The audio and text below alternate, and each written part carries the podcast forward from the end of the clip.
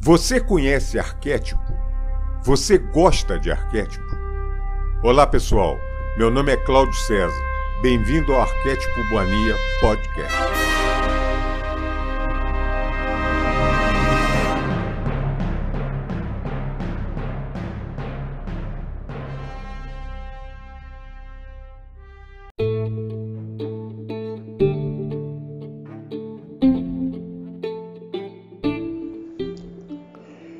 Cartas de Cristo, Carta 6, Parte 2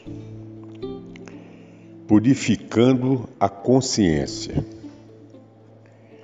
Enquanto você faz todo o trabalho necessário para a purificação mental e emocional, utilize minhas palavras das páginas anteriores que descrevem que aquele que trouxe você e todo mundo para a existência visível e construa um estado de consciência e contato com a sua poderosa consciência divina.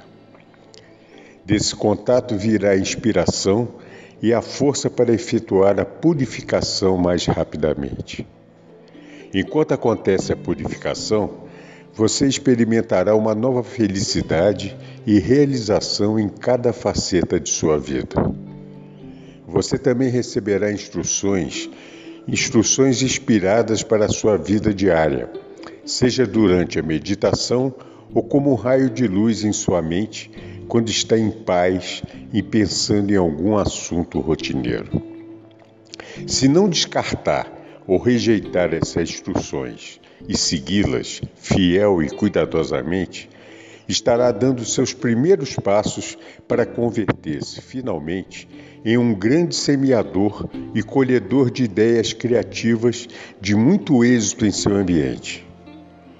Tudo que estiver conectado com você florescerá e, prosper e prosperará. Tudo responderá e o abençoará com nova vida. Se você se disciplinar em meditar diariamente com dedicação inalterável, finalmente começará a sentir uma resposta e influxo daquele que lhe deu o ser, e as palavras que você utiliza ganharão um novo sentido. Elas serão preenchidas com a vida universal. Você ficará cheio de alegria e extremamente contente, porque então saberá que o poder, que o poder é real, ativo em sua mente e em sua vida você começará a contar cada vez com mais confiança com o poder que começa a manifestar-se em seus assuntos. Você vai querer atrair outros para seu estado de harmonia abençoada, pois os outros notarão e farão perguntas a você. Você estará experimentando um novo amor fraternal e vai querer compartilhar com os demais o que o faz feliz. Nunca será demasiado insistir nessa verdade.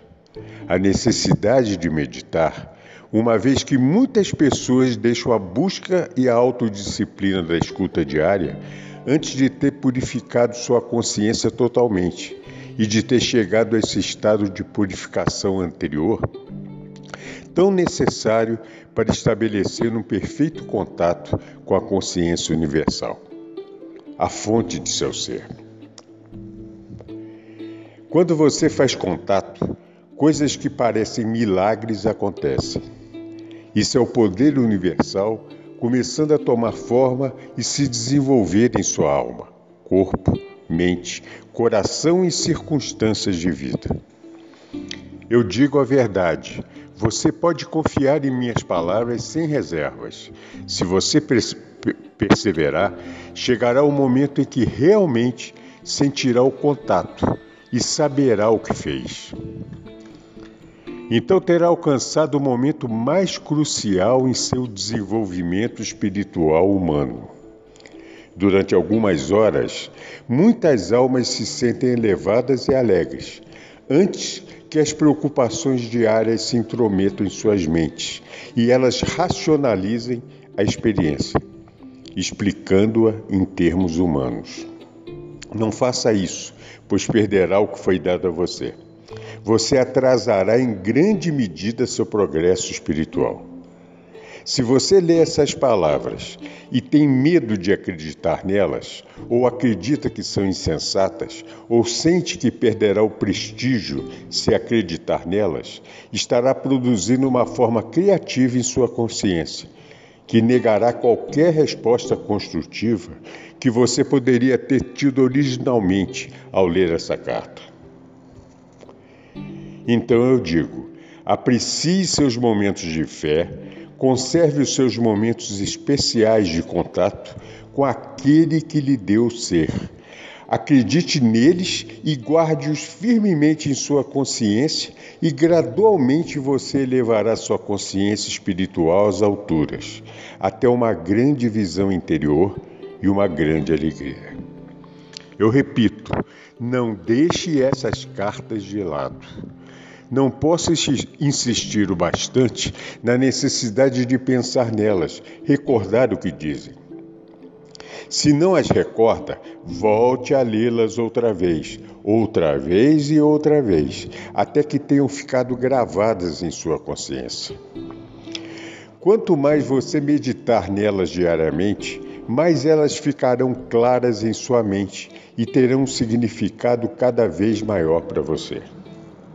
No final, verá que elas se tornaram como alimento e bebida para você, construindo sua moral e aumentando sua determinação para ajudá-lo a transformar as suas condições atuais em um estado de harmonia, amplos crescimento, prosperidade e paz. Grande será sua inspiração e alegria quando você se der conta de que a imensidão daquele que lhe deu ser é um poder radiante, de êxtase sublime, que está além de sua capacidade de sonho e imaginação. É a realidade. Ele é a fonte do ser, a fonte de tudo que você vê em seu mundo vivo natural e em muitos níveis de existência que estão além daquele no qual você habita atualmente. Quando estiver recebendo abundantemente a consciência divina em sua mente, em você mesmo, em cada faceta de sua existência, então começará a ver a enorme diferença. Você voltará a rememorar os momentos de estresse e infelicidade e verá que gradualmente as limitações de sua vida terão dado lugar a grandes bênçãos isso se torna um processo contínuo em sua vida. Mantenha seu coração firme. Verdadeiramente sou eu, o Cristo, quem está chegando a você e ao mundo através desse canal e dessas cartas. Quero deixar especialmente gravada em sua mente a maneira como tenho feito declarações nas páginas anteriores para elevar seus pensamentos a um nível mais alto de consciência, descrevendo os benefícios que você tem ao trabalhar para elevar a sua consciência, desfazendo-se das tendências negativas mencionadas no início dessa carta. Quero que você compreenda inteiramente que vim somente para ajudá-lo a desfazer-se dos pensamentos e emoções indesejáveis, impulsionados pelo ego, que atualmente controlam sua mente. Também estou aqui expressamente para encorajá-lo e ajudá-lo. Sim, para ajudá-lo a desenvolver em sua mente e coração todos os pensamentos e emoções baseados no amor, que o colocam em harmonia com a consciência divina. O meu propósito mais urgente e amoroso é o de tirar você das sombras da existência nas quais atualmente habita e levá-lo para o sol, o sol da iluminação espiritual que espera por você quando controlar os impulsos do ego e torná-lo unificado com sua alma e o Pai, Mãe, vida, entrando na harmonia do amor incondicional para todos. Portanto, eu repetirei a lista de características negativas expostas nas primeiras páginas dessa carta. Quero que as leia com cuidado e que observe suas próprias reações e sentimentos, conforme as passa vagarosa, vagarosamente em revista. A crítica, o, sarca o sarcasmo, o julgar, o denegrir, o gerar inimizades, a intolerância, o ódio, os ciúmes, a agressão, os impulsos violentos, os roubos, as falsidades, as relações desonestas, a difamação. Como começar a desfazer-se de qualquer dessas distorções que você sabe que são parte de, de sua consciência? Não se envergonhe demais ao olhá-las, uma vez que você é um ser humano e nasceu sob a influência dessas características do ego. Assim, não tenha medo nem fique excessivamente desencorajado a enfrentá-las. Dê o primeiro passo com total honestidade e anote-as em uma folha de papel. O segundo passo é pegar o papel, deitar e colocá-lo sobre o peito. Feche os olhos e recorra em pensamento à realidade divina, à fonte de seu ser. Você já deve compreender agora, é o seu procriador amoroso, seu verdadeiro pai, mãe espiritual, que irradia generosamente, de maneira contínua e consistente, amor incondicional de pai, mãe. Dê a você um tempo para aquietar sua mente, até que sinta que está se movendo além de sua própria consciência. Peça ajuda com fé sincera e espere uma resposta imediata, uma vez que está, que está operando em consciência para tirar, dissolver e superar os falsos desnecessários impulsos de rejeição próprios do ego em todos os dias no futuro. Com emoção, deixe clara seu pai espiritual ou realidade divina e, portanto, para você mesmo, que já não quer mais essas, essas atitudes negativas egocêntricas em sua consciência. Peça inspiração e poder para esforçar-se em evitá-las ou negá-las deste dia em diante. Ao fazer isso, você está criando uma nova forma de consciência, que agora começa a infiltrar-se e a substituir sua consciência atual. Sua intenção torna-se agora sua realidade. As antigas características negativas que estão escritas em seu papel e foram levadas a seu pai espiritual, agora estão no limbo de rejeição da sua consciência. Esta rejeição consciente também é o meio pelo qual você atrai o poder divino à sua consciência, para ajudar você a fortalecer sua resolução e para recordá-lo de, de descartar qualquer impulso que possa trazer à tona novamente as características rejeitadas. Portanto, como provavelmente você percebe, a, a rendição e a meditação colocam em movimento um trabalho invisível na consciência, o qual será possivelmente inconsciente até que mais tarde você se dê conta de que, de que as características desapareceram. Eu sinceramente desejo que você realize várias vezes essa meditação, utilizando o papel com as suas características. Cada vez que o fizer, atrairá outra injeção de poder do Pai, Mãe, Vida, Consciência, para o seu propósito de superar e eliminar as forças e formas indesejadas de consciência. Quando essas se dissolverem, não mais atrairão para suas circunstâncias de vida as sombras negativas e infelizes que antes o atormentavam. Você estará percorrendo um caminho mais elevado que o conduzirá à liberdade. À medida que você progride, perceberá pequenas faltas de consciência em sua mente e coração que antes nunca pareceram ser erradas. Quando isso acontecer, deve passar pelo mesmo procedimento de anotá-las e levá-las com toda a fé ao seu pai espiritual. Agora, ainda uma coisa que você deve fazer para completar essa reconstrução de sua consciência. Em lugar de crítica, sarca sarcasmo, julgamento, rejeição, calúnia, inimizade, intolerância, ódio, ciúmes, agressão, impulsos violentos, roubos, falsidades, relações desonestas e difamação. Deve escrever em um papel, se possível em letras douradas, para dar um sentido de beleza e brilho aos, aos atributos, as qualidades brilhantes da consciência divina que deseja possuir e expressar no futuro. Para estar em perfeita harmonia com sua realidade divina, seu Pai espiritual, cada atributo será alicerçado no amor incondicional e promoverá o bem mais elevado de todos. Pois você já não buscará humilhar os outros para sentir-se maior e mais seguro de si mesmo.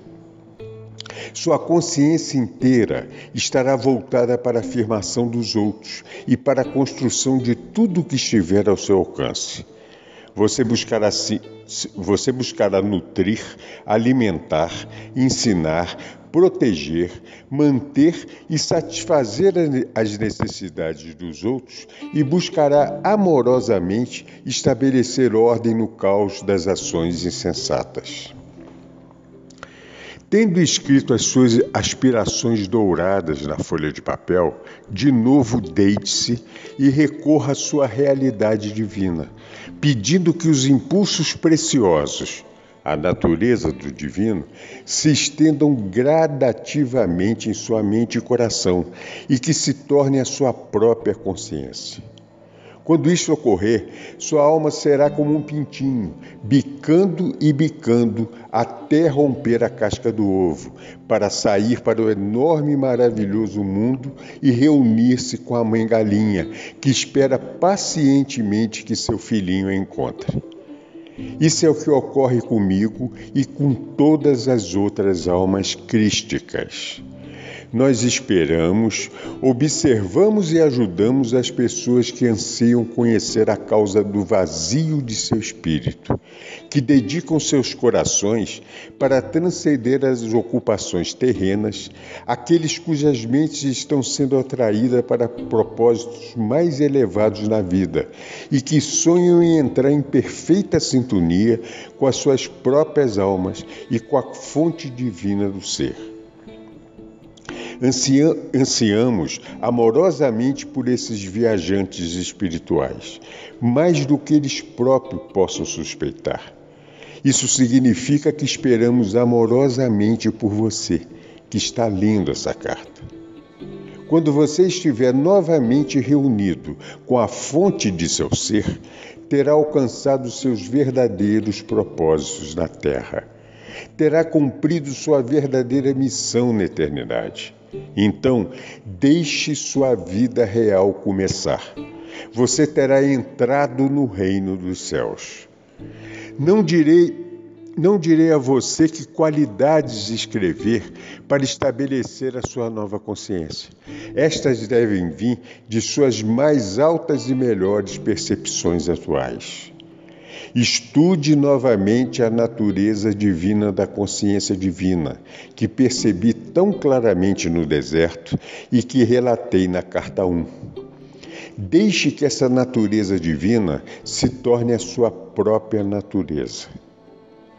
Quero que saiba que quando você empreender essa viagem com real sinceridade, estarei ao seu lado em cada ocasião é meu mais querido desejo que você saiba que estou com você e que estou enviando apoio e força em sua busca para unificar-se com sua realidade divina.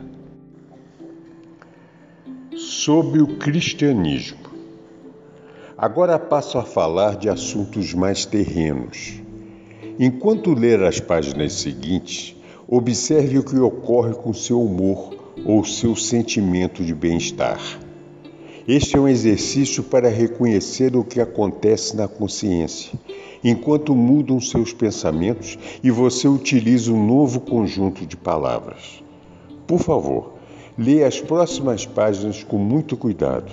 Seja você um cristão praticante ou não, e resista se você tiver uma forte tentação de saltá-las. Anote suas respostas, ideias, sentimentos e, sobretudo, qualquer mudança de sentimento, seja de depressão ou de prazer. Anote o número da página onde as palavras começarem a melhorar seu ânimo e a levá-lo para um plano superior de paz e felicidade. Este é um exercício dos mais importantes. Se não o fizer, você continuará lendo a respeito da consciência sempre, porém nunca alcançará uma profunda compreensão do que é a energia básica da sua existência, da matéria, do corpo e do ambiente, dos acontecimentos de sua vida, de seu humor e de suas aspirações espirituais. Você não chegará a compreender que a consciência é a totalidade, tudo em sua existência e experiência, até que observe como as ideias e opiniões podem elevar ou baixar as frequências vibratórias de sua consciência. Desejo que você se torne consciente das palavras que utiliza em sua vida diária, a qualidade de vida que elas criam para você e o impacto que elas causam sobre os outros, elevando seus ânimos em paz e alegria, ou deixando-os deprimidos e esgotados. Além disso, é minha sincera intenção alcançar aqueles de vocês que atualmente estão vinculados à religião cristã, que estão lutando com o condicionamento religioso, passado ou presente, e encontram dificuldades para se livrar de suas percepções dos dogmas, a fim de se moverem livremente nas frequências vibratórias mais finas de um conhecimento espiritual superior. Talvez você tenha medo de ser condenado simplesmente por ler essas páginas. Ainda assim, elas o atraem fortemente e você sente intuitivamente que está lendo sobre a verdade da existência, que não foi ensinada seu, pelos seus líderes religiosos. Você está dividido entre sua necessidade imperiosa de conhecer a verdade e o temor de desgostar a Deus, seja qual for a forma pelo qual o percebe na atualidade.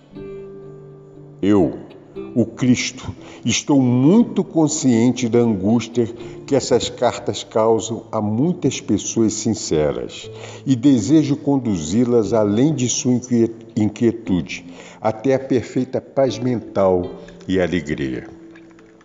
Por essa razão, é absolutamente necessário primeiro analisar as suas crenças atuais e as origens das doutrinas da Igreja, antes de continuar ensinando a você a mais profunda verdade a respeito da natureza universal e da própria natureza do homem.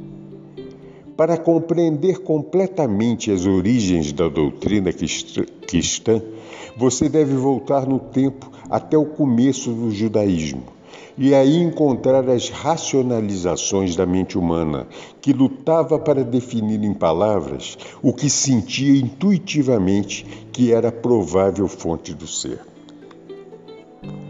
Você que está lutando para livrar-se dos mitos, passados e crenças errôneas, deve agora por si mesmo alcançar a clara percepção e compreender a fundamental diferença entre a crença da Igreja e a verdade da existência que estou presentemente tentando explicar.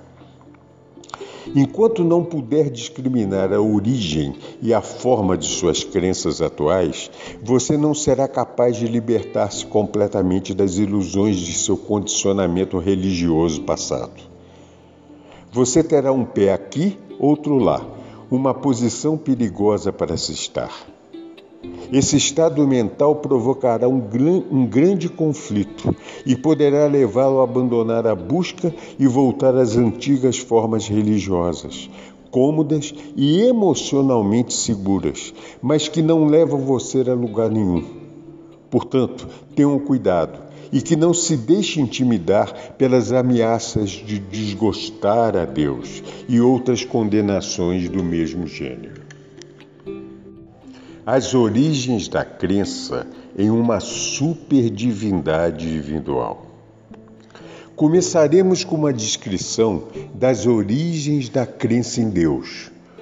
Um nome que tem, que tem significado muitas coisas diferentes para a humanidade. Essa crença começou quando os antigos hebreus caminharam pelos desertos e se perguntaram sobre as origens da criação. Imaginaram que, de alguma maneira, a fonte da criação deveria seguramente ser um super-humano, homem, Deus, invisível e muito superior à terra e à humanidade. Alguns dos profetas antigos estavam misticamente conscientes de que a fonte da criação estava difusa e presente, de alguma maneira, em toda a criação e que ela existia também na dimensão eterna. Porém, esse misticismo não estava disponível para a mente humana comum. Você deve compreender que, apesar da aparente realidade em sua mente de tal Deus, originária de suas leituras da Bíblia, ninguém jamais vislumbrou tal super-humano homem-deus em nenhuma forma, exceto, quem sabe, Moisés, que afirmava tê-lo visto em um arbusto ardente e que disse que ele se descreveu como eu sou o que sou. Tudo o que sabe desse Deus super-humano é derivado das leituras de descrições pitorescas de Deus, dadas pelos profetas durante sua permanência na Terra. O fato de que os religiosos se votam apenas aos antigos para citar sua verdade, uma vez que eles não podem acreditar que Deus é verdadeiramente real, eterno e igualmente capaz de falar com as pessoas no, nos dias atuais dessa era, mostra o quanto são ilusórias as crenças religiosas. Seus líderes religiosos têm pânico de qualquer crença que não combine com as antigas. Eles nunca, nunca consideram, ou têm medo de considerar, que talvez o conhecimento espiritual dentro da dimensão terrena seja evolutivo. Quero que você veja que um tecido de crenças, uma mescla de racionalizações e crenças, foi forjada para criar uma rede de segurança mental e emocional com a qual é possível envolver e prender as mentes e os corações das pessoas. Tudo que se ensina às pessoas na fé cristã é baseado na emoção e se origina no ouvir dizer derivações de antigas narrações de minha vida e morte na terra. Mesmo assim, acredita-se nelas fanaticamente. Os cristãos aprendem que Deus é amor e é consciente de seus pecados. Deus castiga, disciplina, premia os bons e envia desgraça aos maus. Esta é uma exata descrição da atividade da consciência humana. Os cristãos aprendem que eu, o Cristo, na pessoa de Jesus, morri pelos pecados do mundo. Fui o Cordeiro de Deus sem mancha, sacrificado para pagar o preço dos pecados humanos. Eu fiz o supremo sacrifício de mim mesmo para cumprir essa estranha façanha de pagar pelos pecados através dos tempos. Eu novamente entrei em meu corpo depois da morte pela crucificação e apareci muitas vezes em meu corpo para confortar e ensinar a meus discípulos enlutados. Eu até ingeri comida durante minhas aparições. Após 40 dias, elevei-me fora da vista de meus discípulos, alçando meu corpo aos céus. Como perguntei na carta 3, o que eu faria com um corpo humano no céu, na vida mais além? Eu disse em minha última ceia que meus discípulos deveriam recordar aquela última refeição com eles, partindo o pão e passando um a um que deveriam beber da mesma taça de vinho e recordar que meu corpo foi crucificado e meu sangue derramado para trazer a eles a verdade do ser. Entretanto, este evento se converteu em uma estranha crença, na qual, com pompa e cerimônia no altar, meu corpo é transferido às hóstias que os fiéis devem engolir com a devida referência. Meu corpo. Que bem faria meu corpo, espiritualizado ou não, para aqueles que comungam? Você percebe como a mente pode ser condicionada a aceitar bobagens ilógicas que perduram há dois mil anos porque têm sido sustentadas por uma grande hierarquia de papas e cardeais, vivendo em palácios imensamente ricos e mantidos com grande pompa terrena, em cerimônias prestigiosas? Eu quero que você conheça a verdade sobre aquela fatídica noite a que chamam de minha última ceia. Para maior clareza, ainda que seja doloroso fazê-lo, desci em minhas frequências vibratórias de consciência para entrar diretamente na recordação consciente de meus pensamentos e sentimentos durante a última refeição com os meus discípulos. Ainda que eu fosse um homem forte, iluminado e seguro de que tinha um destino a cumprir que não poderia evitar, não queria evitar, estava profundamente triste ao começar a refeição, a ceia da Páscoa. Meus discípulos tinham sido meus amigos e tinham ficado a meu lado em algumas circunstâncias difíceis. Eu estava sofrendo por ter que deixá-los e temeroso pelo seu, pelo seu bem-estar. O que aconteceria a eles ao ficarem sozinhos, sem a minha orientação e proteção? Dependiam de mim mais do que percebiam. Recordei meus anos ensinando as pessoas. Senti uma profunda sensação de ironia ao recordar a minha volta do deserto. Estava sujo, descuidado, porém literalmente possuído por uma alegre solicitude para com os meus semelhantes e intensamente entusiasmado, porque poderia colocá-los num bom caminho, introduzir em suas mentes a verdade sobre a existência, mostrar como superar os seus temores, suas doenças, pobreza e miséria. Eu iria conquistar o mundo Porém, como tinha sido diferente o resultado, logo estaria pendurado em uma cruz. Era verdade, entretanto, que eu tinha alcançado muito êxito. Refleti sobre os momentos de cura e a aceitação alegre das pessoas ao Pai amoroso. Eu podia compreender porque o sumo sacerdote e o conselho me odiavam ao invés de medo, castigo e sacrifício de animais, eu tinha trazido às pessoas a realidade do Pai Amor, provando isso pela cura de casos terminais. Voltei a minha atenção aos meus discípulos, que estavam falando entre si enquanto comiam. Eles permaneciam inconscientes do desafio que me aguardava, minha crucificação. Embora eu os tivesse avisado várias vezes, negaram-se a aceitar minhas palavras como verdade. Pensaram que eu começava a ter medo do, super, do sumo sacerdote e se perguntavam por quê. Eu já havia conseguido sair de situações ameaçadoras antes. Como era costume na Páscoa, falavam das circunstâncias da fuga dos israelitas para o Egito. João, que tinha uma forte imaginação, fazia um relato vívido de Moisés reunindo os israelitas e dizendo que finalmente iriam deixar o Egito, escapando da escravidão para a liberdade no deserto.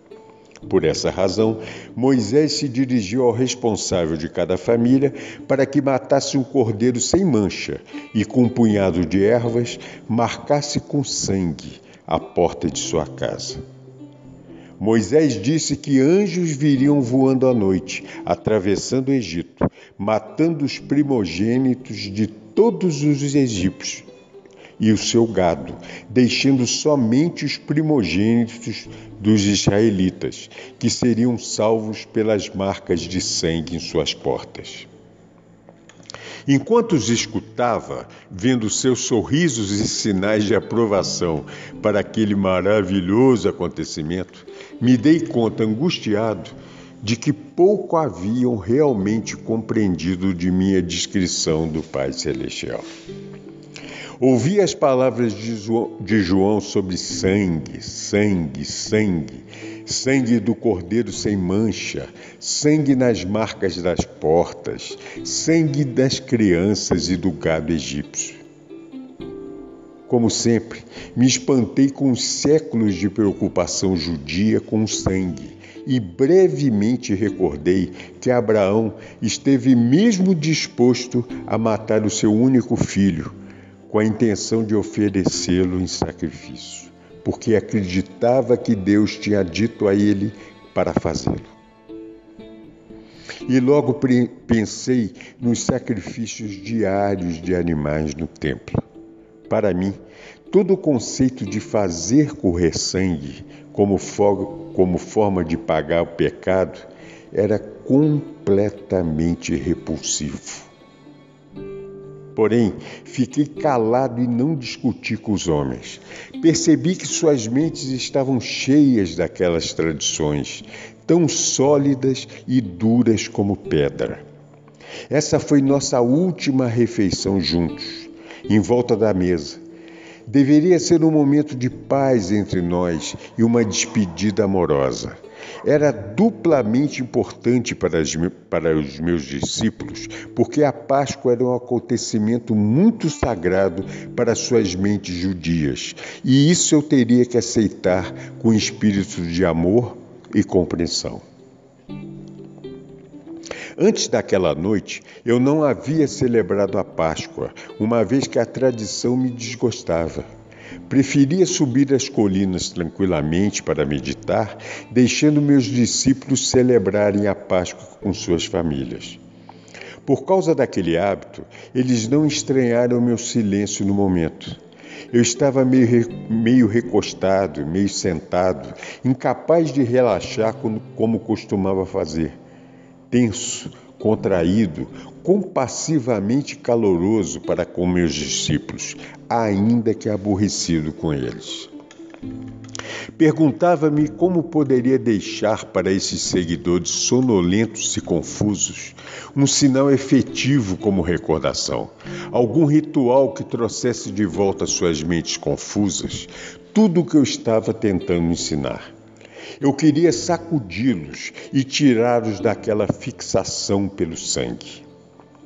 Enquanto escutava a conversa sobre Moisés e seus atos milagrosos, me ocorreu que se eles estavam tão preocupados com sangue, então eu daria sangue a eles, para que se lembrassem de mim.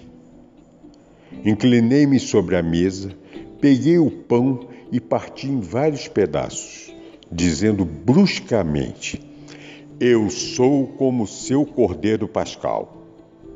Distribuam esse pão entre vocês e pegue cada um a sua parte. Comam e faça isso em minha honra, por ter trazido a vocês a única verdade que o mundo já ouviu. Deixem que esse pão seja o símbolo de meu corpo, que está a ponto de ser maltratado na cruz. Pararam de conversar e olharam para mim. Vamos, comam! eu disse. Como em um sonho, silenciosamente tomaram um pedaço de pão, passaram-me aos outros e todos comeram a sua parte. Então peguei uma grande taça de vinho e disse para beberem e passarem aos outros. Este vinho é o símbolo do meu sangue. Eu vim para dar a vocês a verdade, a verdade sobre Deus, a verdade sobre a vida, porém eu fui rejeitado. Meu sangue correrá por vocês. Novamente em silêncio, beberam da taça e a passaram entre si. Suas faces estavam tensas, mas não disseram nada. Era óbvio que todos estavam comovidos pelas minhas palavras, que não agradava a eles. Eu sabia que Judas tinha recebido dinheiro para apontar-me aos soldados do sumo sacerdote quando o momento chegasse. Também sabia que a noite da Páscoa seria aquele momento. Então disse a Judas: Vá logo e faça o que tem que fazer. Judas me olhou longamente e vi a dor e indecisão em seus olhos. Ele estava repensando o assunto, porém o meu tempo havia chegado e eu queria terminá-lo de uma vez só. Vá, disse com dureza. Judas, Judas levantou-se e saiu da sala. Os discípulos ficaram surpresos pela maneira como eu falava e perguntaram o que Judas iria fazer. Vai dizer ao sumo sacerdote onde me encontrar: Vão crucificar-me, exatamente como, como eu falei para vocês. Observei com certo cinismo doloroso as expressões de seus rostos dúvida, sobressalto, terror. Logo, brotou uma torrente de perguntas ressentidas. O que iria acontecer a eles? Eles tinham deixado suas casas e famílias por mim. Se eu fosse crucificado como um delinquente comum, eles perderiam uma vida de liberdade e segurança. Eu então, eu então disse que iriam me abandonar. Com veemência negaram tal coisa, mas o fizeram. Estava demasiado cansado para discutir com eles. Eu tinha me tornado tão forte, tão seguro no conhecimento de que o Pai estava em mim e comigo a todo instante, que eu podia me dar ao luxo de perdoar a deslealdade deles e ao final de tudo isso, seria liberado de meu corpo e poderia ascender aos reinos de luz, que eu tinha frequentemente sentido, mas nunca visto em plenitude com a visão terrena. Era um pensamento que me trazia profundo consolo e uma feliz sensação de expectativa. Então sorri, sorri para eles e disse: É bom que tenham feito o que eu pedi em lembrança de mim e de minha morte que está por vir. Continue partindo pão e bebendo vinho juntos, recordando que sempre os amarei e que ficarei com vocês em espírito, até que se reúnam comigo aonde eu vou. Não tenham medo, vocês serão guiados, serão inspirados, serão fortalecidos e falarei claramente com vocês. A minha única advertência é esta: no futuro, muito do que tenho ensinado a vocês será esquecido. Muito do que disse será descartado pelo pensamento humano ou distorcido pelos mitos humanos. Logo houve pânico e um clamor: Como será isso? Sorri e levantei as mãos. Falo do que acontecerá em um futuro distante. Enquanto isso, sejam fiéis a tudo que eu ensinei e não duvidem de nada do que eu disse. Chegou então a hora de ir ao Monte das Oliveiras, o lugar onde os soldados do sumo sacerdote iriam me buscar. Meus discípulos queriam ainda me fazer perguntas, porém eu tinha chegado ao fim do meu discurso para os homens.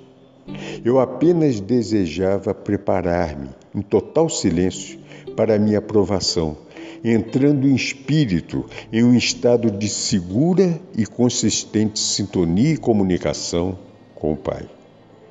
Caminhamos para o jardim e me retirei para a minha rocha preferida. Sentei-me protegido do vento e envolvi-me da túnica. Fechei os olhos e pouco a pouco senti que entrava em uma grande serenidade de espírito e um poderoso silêncio. Logo, o poder em si desceu, tomando minha mente e meu coração. Preencheu-me com tal amor supremo que eu soube que estava sendo apoiado, sustentado no amor e que poderia manter meu amor por todos, não importando o que me acontecesse. Isso era tudo o que importava no momento em que minha hora havia chegado. Essa é a verdade por trás do partir o pão e beber o vinho em minha honra, de minha vida e meus ensinamentos. E como você que está lendo essa carta sabe, tudo que meu pai me revelou em minha última noite na terra se cumpriu. Como eu falava do Pai, do Filho e do Espírito Santo, a igreja decidiu no Conselho de Niceia que eu me referia a três pessoas em uma. Consequentemente, as pessoas rezam ao Pai para pedir benefícios, imploram ao Espírito Santo para que os instrua espiritualmente e rezam ao Filho para salvá-lo de seus pecados. Você pode ver o quanto as crenças são terrestres e humanamente concebidas. Graças ao sentimentalismo e à promessa de uma viagem gratuita ao céu nos calcanhares do Salvador, as crenças tornaram-se uma estrutura religiosa humanamente concebida para consagrar o império da Igreja dentro dos impérios terrenos. Roma, Áustria, Espanha. As crenças foram pretexto para a tortura sistemática, a morte na fogueira e a execução dos dissidentes. Elas também inspiraram as guerras entre nações. Porém, a percepção espiritual e a criatividade também surgiram de alguma dessas crenças e contribuíram muito para a existência nesses dois milênios. Essas crenças motivaram a construção de catedrais e igrejas, monastérios e conventos, dando às pessoas um propósito estável, a habilidade de expressar seus dotes artísticos e fornecendo trabalho para os menos talentosos. Elas também permitiram a milhões de consciências acessarem os reinos mais elevados de belos pensamentos e amor. Além disso, foram o ímpeto por trás do, do misticismo e a iluminação das almas espirituais que chegaram a ver a realidade que estava oculta por trás das crenças.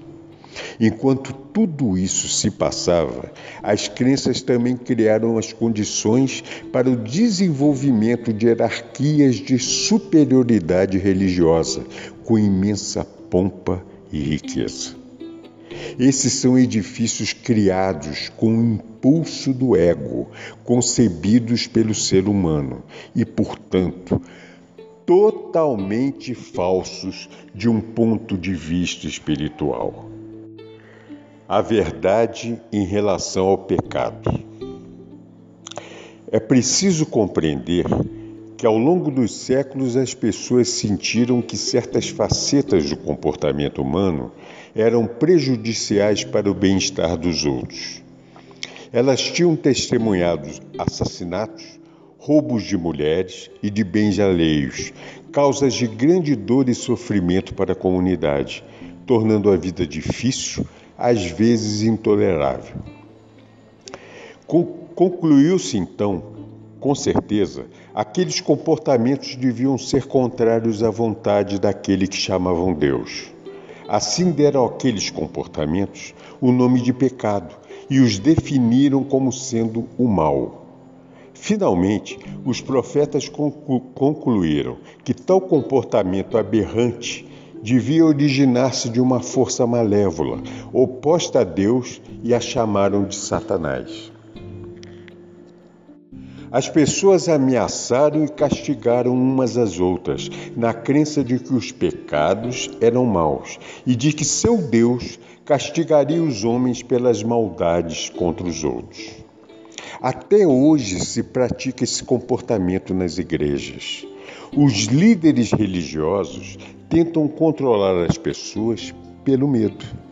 O conceito de pecado contra Jeová o eterno, infinitamente poderoso Criador, era um hábil e poderoso método de controle das pessoas.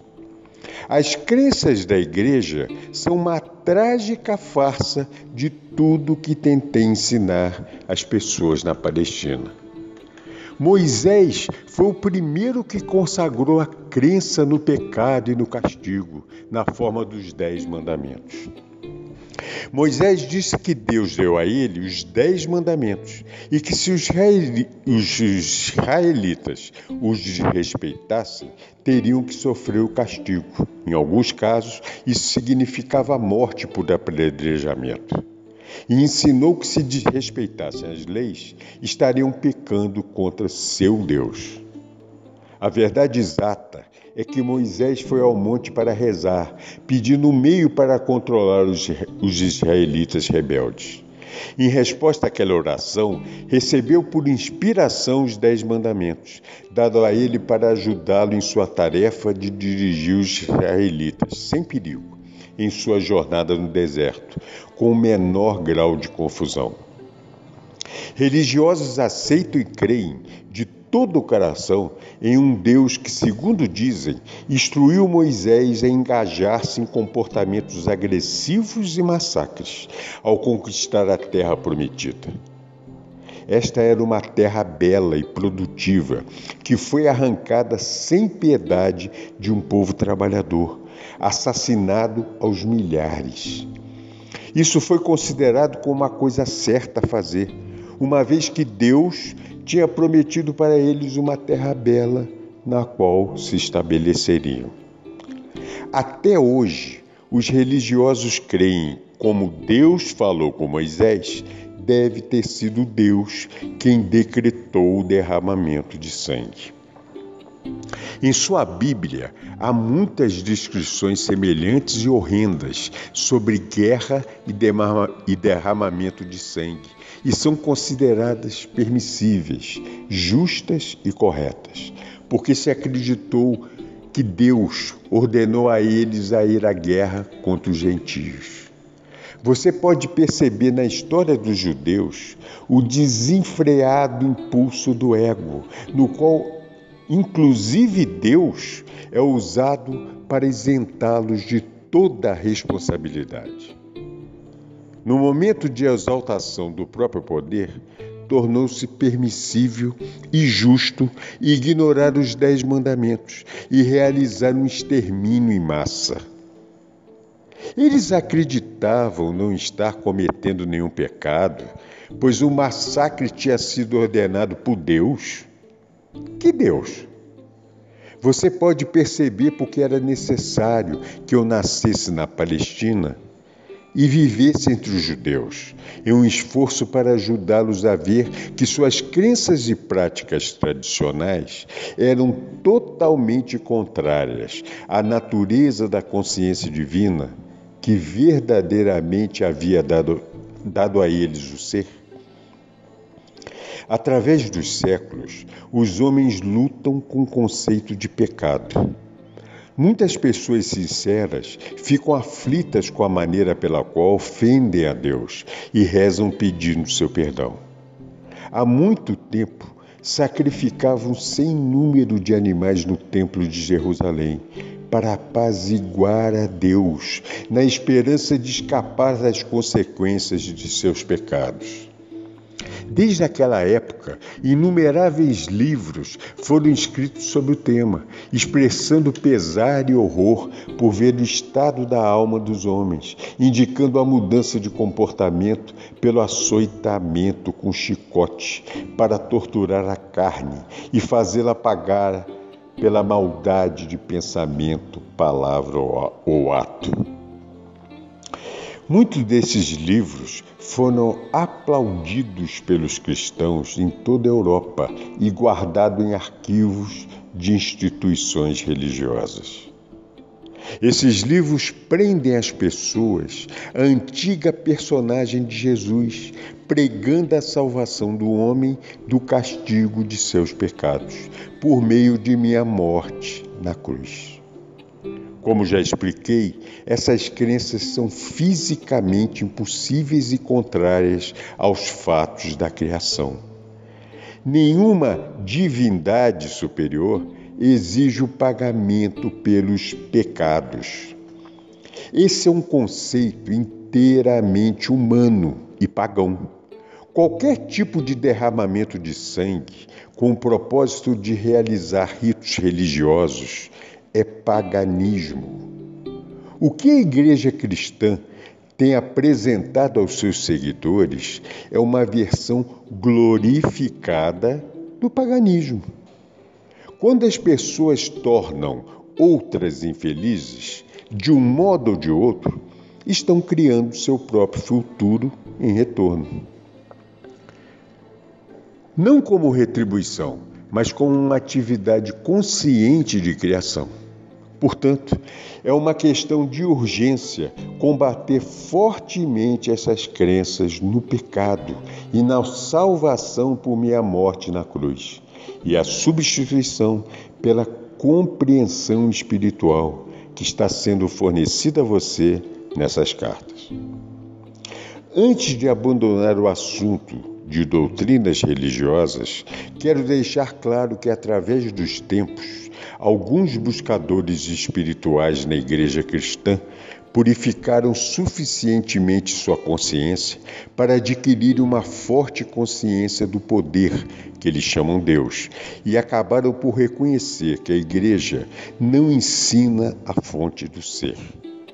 Porém, somente uns poucos evoluíram espiritualmente o suficiente para ir além dos parâmetros das crenças religiosas e sentir o influxo do poder, uma vez que a grande maioria das pessoas só pode conceber a verdade por meio de uma terminologia terrena. Eu, o Cristo, tenho que dizer que até esse momento nenhum dos santos nem sequer vislumbrou a realidade da criação e a verdade por trás do comportamento humano, como eu estou apresentando agora para você. Sem dúvida, chegou o momento em que deve ser dita a verdade sobre o pecado e o comportamento humano e o que as pessoas estão presentemente fazendo ao mundo e a si mesmas, com a condição de que você tenha abandonado completamente os mitos seculares da doutrina religiosa, esteja agora ansioso, receptivo e de boa vontade, abrindo completamente seu coração às realidades da existência. Se não for assim, então o que tem a dizer não terá nenhum sentido para você. Acredite-me, você não pode misturar as suas velhas crenças religiosas com a verdade da existência. Se tentar fazê-lo, pode estar seguro de que não estará vendo a verdade, mas apenas a sua própria adaptação do que pensa que aprendeu com essas páginas. Se você continua a busca pela verdade da existência, mas permanece em um estado de divisão de convicção, pode continuar a buscar, mas com um grande custo para si. Despedaçado pela indecisão, pelo medo e por uma contínua incapacidade de perceber o verdadeiro significado do novo ensinamento. Suas percepções e evolução serão parcialmente obscurecidas por mensagens originárias do antigo condicionamento de sua mente consciente e subconsciente. Talvez você não perceba a enormidade de tal problema nesse momento. Porém, é um problema enorme, porque as suas profundas crenças atuais são a sua verdade atual, sobre a qual você constrói a sua vida elas são a sua realidade. Suas convicções e crenças fortemente enraizadas podem ser completamente ilusórias. Porém, se você crê inteiramente nelas em seu subconsciente, elas se tornam absolutamente reais para você. Mesmo que essas novas ideias que contradizem as suas crenças possam chamar sua atenção, a sua consciência estará dividida e trará a você tremendo mal-estar e angústia. Lembre-se, a sua consciência é o tecido com o qual você elabora a sua vida. Esse tecido de consciência é a base de cada resposta sua, para cada coisa que ocorre em sua vida mental, emocional e física. Sua consciência é sua realidade. Essa afirmação pode expressar-se de duas maneiras e ambas são a verdade de sua existência. Sua consciência cria sua realidade, sem distinção de quais sejam os feitos de sua vida terrena. Quando as pessoas acreditavam que a Terra era plana, tinham medo de aventurar-se aventurarem-se demasiado longe nos oceanos, pois temiam que o barco caísse pelas bordas. As pessoas que acreditavam em uma terra plana viviam segundo essa crença. Quando Galileu disse que a Terra era redonda, foi considerado um herege, porém sua percepção da circularidade da Terra permitiu que os marinheiros adquirissem uma nova visão do mundo e empreendessem viagens para descobrir o que havia do outro lado do oceano. Foi necessária uma mudança de suas crenças para tornar isso possível.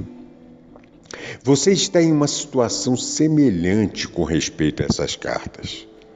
Aqueles que as desprezam e as ridicularizam são como as pessoas que acreditavam em uma terra plana e que tinham medo de cair pelas bordas se navegassem demasiado longe de seu ambiente conhecido.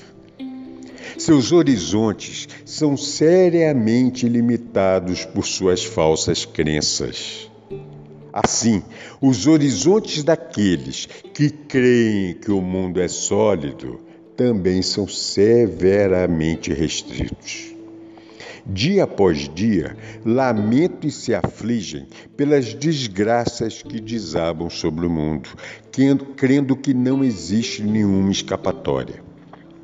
Porém, as pessoas que puderem captar e dar as boas-vindas à verdade da consciência, que atualmente estou apresentando ao mundo serão como aqueles que perceberam que poderiam viajar sem limite pelos oceanos, em todas as direções, com a condição de que tivessem a vontade de empreender tal viagem. Portanto, seu estado de consciência é o que você deve considerar como o mais importante em sua vida, não as suas relações, posses ou posições na vida. Cuide de sua consciência e todas as bênçãos em todos os aspectos de sua vida virão a você. Por meio de sua consciência, você se alimenta de amor, harmonia, alegria e beleza interior, até um beco de um bairro pobre. Com tal consciência, você será removido das ruas do bairro pobre para o ambiente mais compatível com seu estado interior. É assim que se sai de circunstâncias desagradáveis. Com base em tudo que foi dito, você deveria agora ser capaz de ver o que somente você cria a qualidade de seu mundo interno, esteja em uma prisão ou no comando de um navio. E pode melhorar seu ambiente, irradiando sobre ele a força da vida que anima o seu pensamento. E mais uma vez, sua consciência é a sua realidade, não o seu marido ou esposa, filhos, lar, jardim, posses, títulos, lugar de trabalhos ou amigo.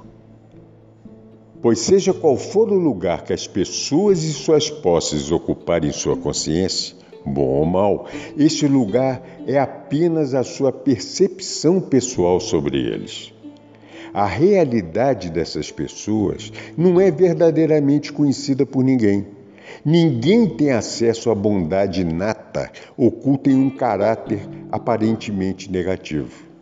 E também ninguém pode suspeitar dos impulsos e desejos ocultos de um ser humano aparentemente bom. Sua vida externa se apoia apenas em sua consciência ela não cria ou determina, nem pode fazê-lo, suas respostas conscientes. Você é o criador de suas respostas. Seu tipo de criação depende inteiramente de suas mais profundas percepções e crenças a propósito da existência. Além do mais, você pode, a qualquer momento, escolher desmantelar gradualmente o seu antigo mundo interior, com a finalidade de criar um meio interior mais harmonioso de amor crescente, vitalidade e alegria, ainda que os seus objetivos exteriores, pessoas ou posses, continuem sendo os mesmos. O poder espiritual do tecido de sua consciência irradiará para o exterior e será absorvido pelas pessoas, plantas, tijolos e cimento, por tudo que o cerca nas imediações. Ocorrerão mudanças e melhorias claras em tudo que está no seu ambiente. Este é o seu destino nessa vida ou em vidas futuras chegar a essa plena e completa realização. Quando isto acontecer, você colocará o pé no caminho da maestria de si mesmo. Então, gradualmente, avançará para tornar-se um verdadeiro mestre de seu mundo de consciência humana, interpenetrando e assistido pela consciência divina.